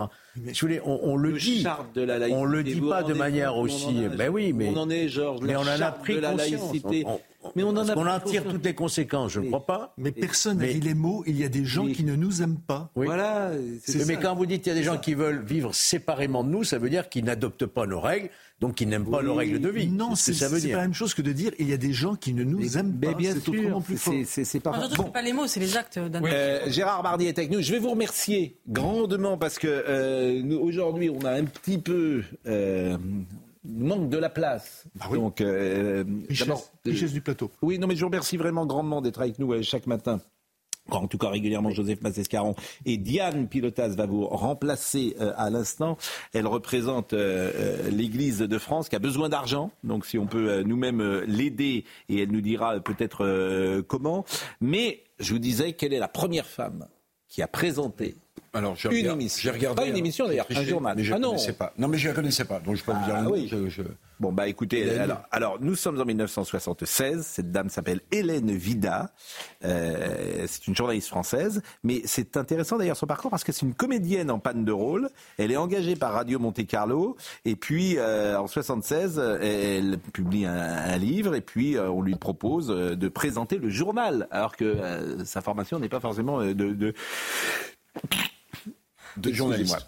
Sa formation n'est pas forcément de journaliste puisqu'elle est comédienne au, au, départ. Voyez cet extrait de, de 28 secondes. Bonsoir. Apparemment, la rébellion de l'UDR est matée. La nuit dernière, à l'Assemblée nationale, le renvoi du texte sur les plus-values en commission a été repoussé. Apparemment, donc, les députés semblent apaisés. D'ailleurs, l'ordre du jour du Conseil des ministres n'y a pas fait allusion, consacré à des questions techniques. Le Conseil a été muet sur ce qui agite la majorité depuis une semaine. Et pourtant, peut-être ne faut-il pas s'y fier. Ce n'est sans doute pas par hasard qu'à l'issue du Conseil, M. Valéry Giscard d'Estaing a retenu pendant 30 minutes M. Chirac et M. Fourcade en particulier. Voilà, et elle fait bien le job. Euh, une allure décontractée, bien de son époque, sans phare ni bannière, avec le débit rapide de la jeune femme pressée qui sait où elle va et quel message elle veut faire passer, bousculer les certitudes, installer ne fait pas peur à Eugénie Bastier, et tant pis si elle est rangée dans la jeune garde ultra-conservatrice catholique par libération. Qu'est-ce que vous pensez de ce portrait que M. Gérard Bardi a écrit de vous? Est-ce que vous reconnaissez en, il, est, plus juste en tout cas que celui que, que Libération avait fait de moi. Mm. Je reconnais un peu plus d'honnêteté. C'est pas difficile. ah, c'est pas difficile. vous avez bien. Vous avez l'impression d'être caricaturé euh, oui, beaucoup. Un peu moins maintenant aujourd'hui peut-être, parce que les, les, les, temps, les temps changent. Ouais. Mais vous avez été quand même reçu euh, dans, chez, ah nos, chez, nos, amis de quotidien, j'ai vu. Donc ils ont, euh, ils ont été intéressés manifestement vous par. défendu d'ailleurs. Ah, bon. Euh, mais, mais tout, bon, pourquoi ce livre? Tout, toutes, mes, toutes les combattantes euh, dont je fais le portrait sont oui. euh, combattantes. Mais pourquoi combattantes Pourquoi combattantes? Pourquoi eh le mot combattante n'est pas combattant? Si, je... Non, mais pourquoi les hommes ne seraient pas des combattants et des fa les femmes sont-elles des combattantes? Selon vous Voudriez-vous que les femmes ne soient pas des combattantes je bah Non, mais je ne sais pas. Votre livre s'appelle euh, Les combattantes de l'info. Oui. Donc euh, j'imagine que c'est une spécificité, selon vous, féminine. Et, et, et, bien, et bien, parce que euh, la première partie du livre est consacrée quand même à l'état des lieux. Pourquoi euh, je les ai considérées comme des combattantes? Pourquoi j'ai considéré qu'elles apportaient un souffle nouveau dans l'information?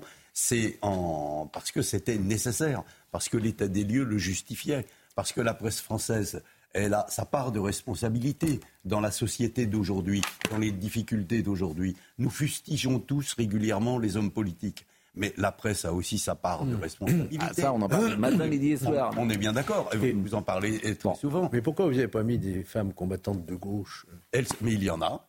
Ah bon? Il y en a. Euh, Céline Pina, par exemple, a été pendant huit ans, euh, qui est Céline Pina qui officie sur cette chaîne. Non, mais c'est vrai que pour combattre dans la télé, généralement, tu es plutôt euh, conservateur. Les autres, tu pas vraiment un combattant. Ça s'appelle le politiquement correct. Ne demande pas un courage euh, formidable. Non, non, Céline Pina a été élue disons-le pendant huit ans, jusqu'au moment où elle a fait le constat, ce que je raconte d'ailleurs dans le livre, que les élus socialistes mais... et communistes du nord de Paris où elle était élue, pactisait avec euh, les islamistes. Hmm. Et donc, à ce moment-là, euh, elle s'est réveillée, elle a dit non, c'est plus possible.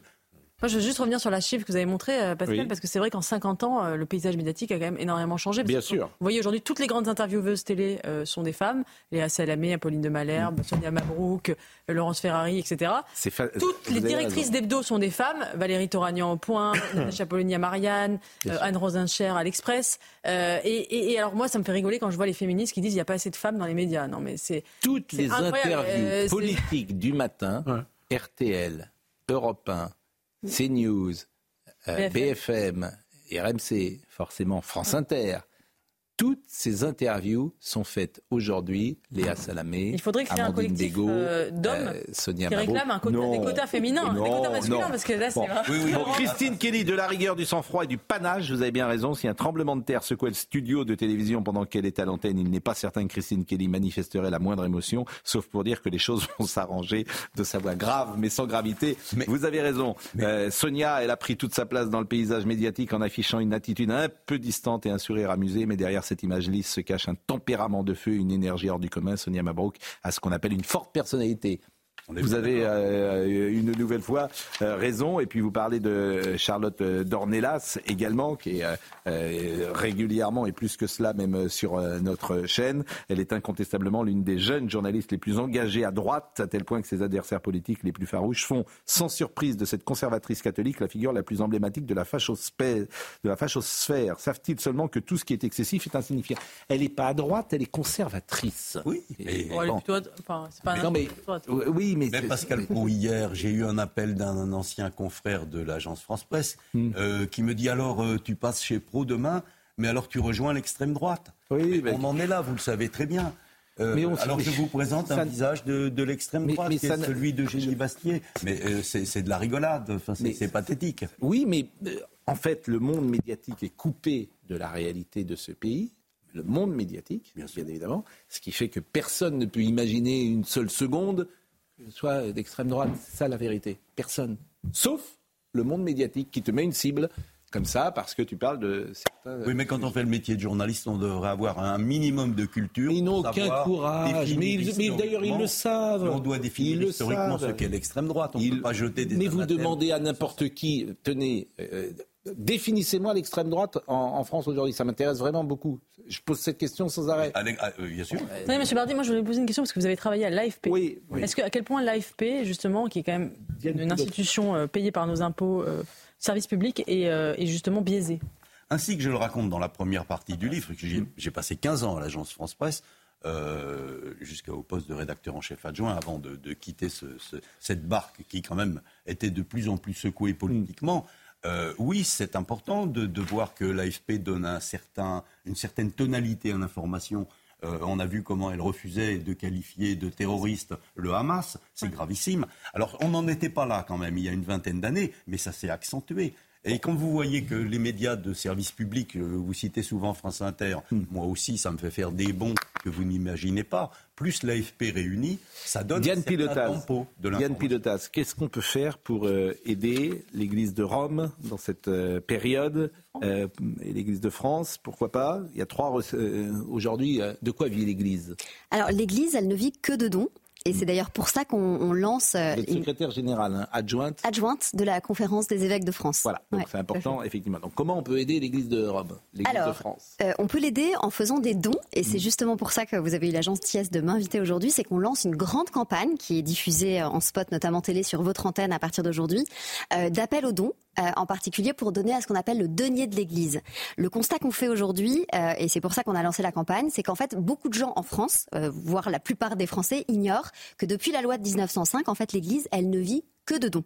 Et donc, en particulier ce qu'on appelle le denier. et le denier du culte. Le denier du culte, qui s'appelle aujourd'hui le denier de l'Église. Euh, euh, et, du coup, euh, ces dons, c'est ce qui permet à l'Église de financer et de faire sur le terrain toutes les missions qu'elle rend, que ce soit la messe du dimanche tout simplement. Et donc, comment on, adresse les dons? Alors, il y a une grande plateforme de dons qui est donner.catholique.fr sur laquelle mhm. on peut donner avec sa carte bancaire jusqu'au 31 décembre minuit et c'est important parce qu'il y a beaucoup de dons qui se font au dernier, au dernier moment.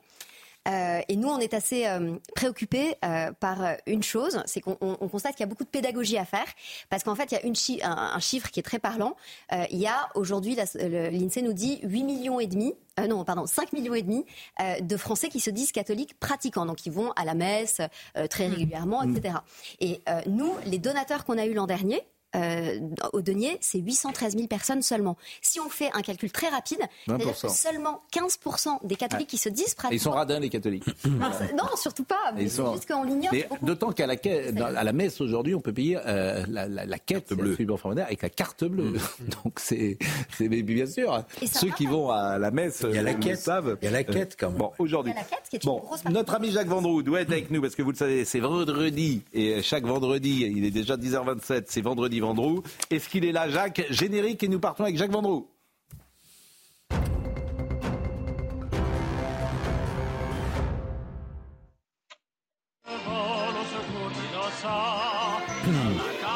Où est Jacques Où est Jacques Ah, Jacques.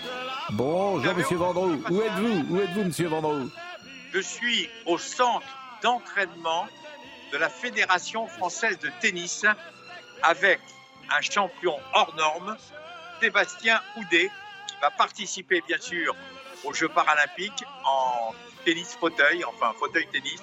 Et donc, euh, il est favori, c'est un immense favori. Il a déjà gagné quatre grands chelem, il a trois médailles d'or. En tous les cas, c'est quelqu'un que nous encourageons bien sûr à être brillant. Les Jeux, c'est du 28 août au 8 septembre. Et je voulais vous dire que son capitaine, c'est Yannick Noah, qui a accepté la fonction hier. Et je voulais qu'on rende hommage donc à cette discipline. Il a eu un très grave accident de, moto. Il, a, il s'est fait malheureusement amputer de, la jambe gauche. Il a accepté, il s'est reconverti, il s'est entraîné.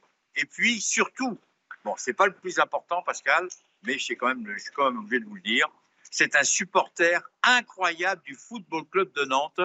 Et il allait, lui, au stade Marcel Sopin. Ah non, et il, attendait la Marcel Sopin. Ça, il n'a pas connu le stade Marcel Sopin. Il est jeune. Mais bah, attendez. Non, le stade Marcel Sopin, le dernier match en 84.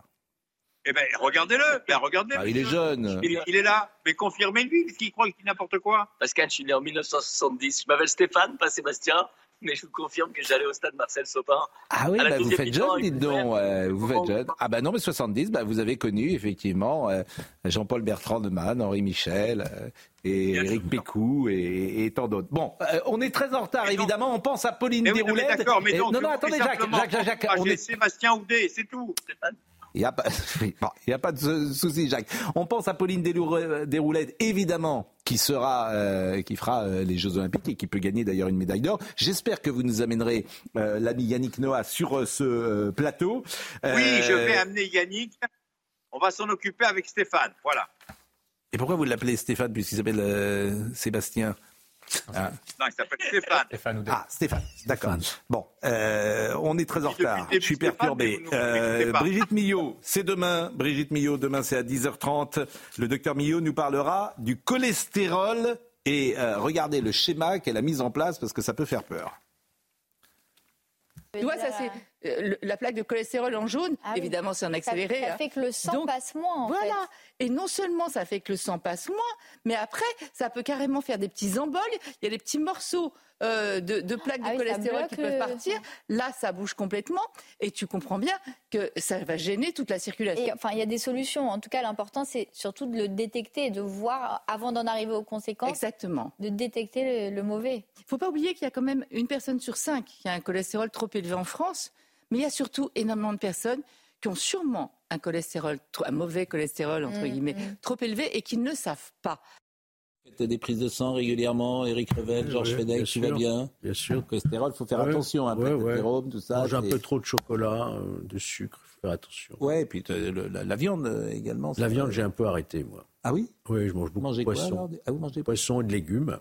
C'est pour ça que vous êtes. Matière grasse, voilà, on se maintient. Régime méditerranéen.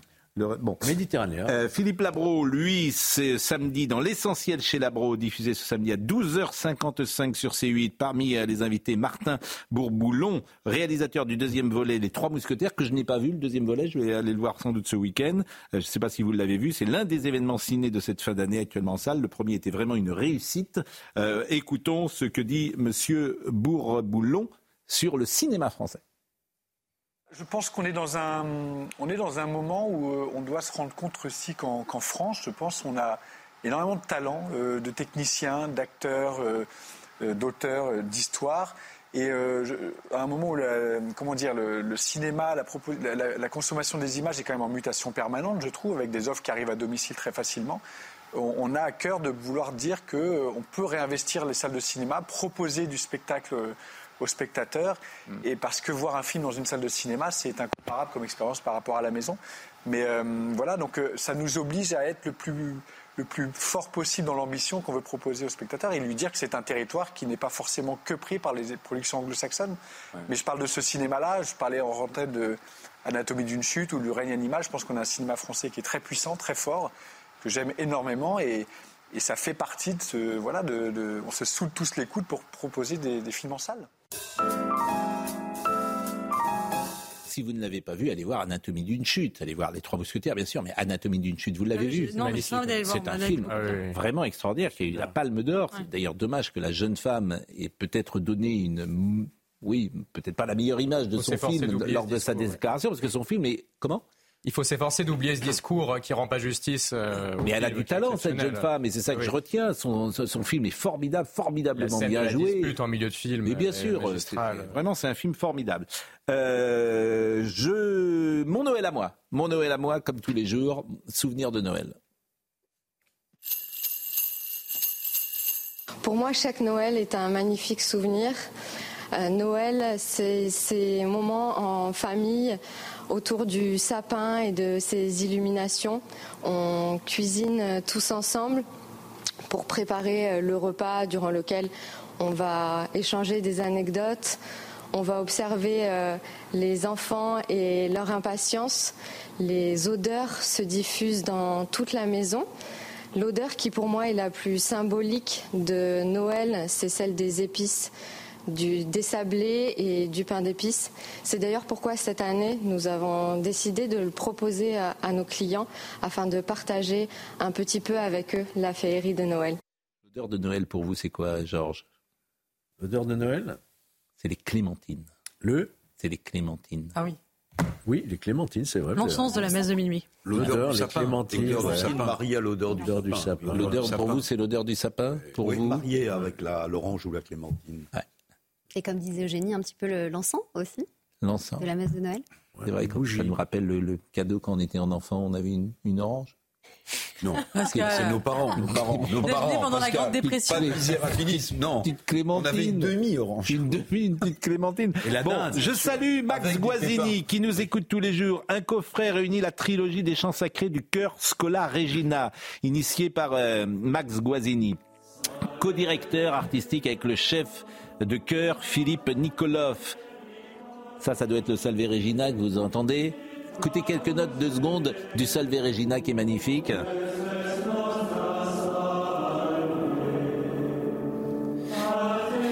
Cette édition rassemble le double album Credo 2011, Les Chants de Marie 2015, Les Chants de Jésus 2022. Cette édition propose 85 chants interprétés en français et en latin de toutes les époques et pour toutes les générations en 4 CD. C'est une anthologie essentielle avec de nombreux textes pour faire découvrir au plus grand nombre les trésors de la musique liturgique de l'Église catholique et romaine dans un esprit populaire et pour tout public. Le Salve Regina, on peut l'écouter on peut, écouter dans cette période de la musique sacrée. On peut se lever le matin avec de la musique sacrée. Et c'est la musique adoucit les mœurs. Et euh, on en aurait bien besoin de temps en temps, et notamment dans cette émission. Donc, je salue Max Guazzini, bien évidemment. Euh, on est très en retard. Je vais remercier l'ami Jacques Vendroux et lui demander que euh, Yannick Noah vienne. Vous, vous jouez au tennis, vous, Jacques? Un des meilleurs joueurs du monde, mais ça s'est jamais su. Ah bon Et, Mais vous, vous êtes droitier, vous aviez un revers, lobe? Droitier, j'avais une, j'avais une première balle de service planétaire. Ah bon et, vous êtes allé jusqu'à quel niveau de classement? 31. ah non, mais j'ai été, je peux pas en parler parce que c'est un peu prétentieux, mais je préfère le garder pour moi d'abord. Non, mais, vous étiez première série, vous étiez 15-1, 15-5, non, même pas, vous n'avez jamais été classé. 15-5. 15-5. Ah, bah, attention parce que 15-5, c'est un très bon classement. C'est pas mal. Hein. Ah. Mais je sais, je sais. Non, mais écoutez, je voulais simplement souhaiter une très grande chance à Stéphane, à Stéphane Houdet, qui va sans doute devenir médaille d'or aux Jeux paralympiques. Et il est entraîné, tenez-vous bien, par le capitaine Yannick Noah. Et je dis bravo à Yannick, mm. je dis bravo à Gilles Moreton, le président de la Fédé, car c'est une super idée. Tout le monde va participer au jeu, y compris Yannick. Je suis d'accord. Et on se voit peut-être tout à l'heure à Europe 1. Vous allez passer euh, nous dire bonjour dans le studio Oui, je vais passer vous dire bonjour. Bon, merci. Je vais passer vous dire bonjour. Merci. À vendredi, à vendredi prochain. Hein. Oui, mais vendredi, vous serez en plateau avec nous. Soyez ah. Vendredi, vendredi 22. Euh, quelques musiques. Ça, c'est pour vous, la musique que vous allez entendre, chère euh, madame. Diane Pilotaz, qui était avec nous ce matin. La musique, est-ce qu'on peut l'entendre, celle-là? Je demande à Marine Lançon. Est-ce qu'on l'entend ou pas, la musique Donnez, donnez. Donnez, donnez. Ah bah oui. Donnez, donnez, oui. Enrico. Écoutons Enrico. Dieu vous le rendra. Dieu vous le rendra. Enrico qui a souhaité son, qui a célébré son anniversaire, il est 1938, ces derniers jours. Donc je te salue euh, Enrico Macias, je salue tout le monde désormais, je fais comme euh, Michel Drucker. Euh, Nicolas Baillet était à la réalisation, David Tonelli était à la vision, Thomas était au son, à la programmation cette semaine. Grand merci à Nicolas Nissim, à, Magdalena, Dervish, à Louis Lallemand, à Lino Vettez qui est le nouveau venu, à Marine Carbalet. Merci à Marine bien sûr qui est indispensable, à Benoît Bouteille. Toutes les émissions sont retrouvées sur cnews.fr. Jean-Marc Morandini dans une seconde. Merci Merci Monsieur Bardi. Les combattantes de l'info. Édition Télémac et puis euh, donné euh, à l'église. Exactement. Merci, euh, merci beaucoup. À lundi.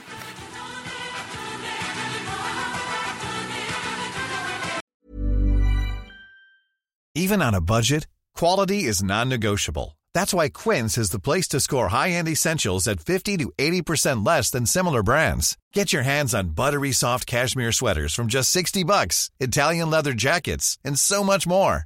And the best part about Quince, they exclusively partner with factories committed to safe, ethical, and responsible manufacturing. Elevate your style without the elevated price tag with Quince. Go to quince.com slash upgrade for free shipping and 365-day returns.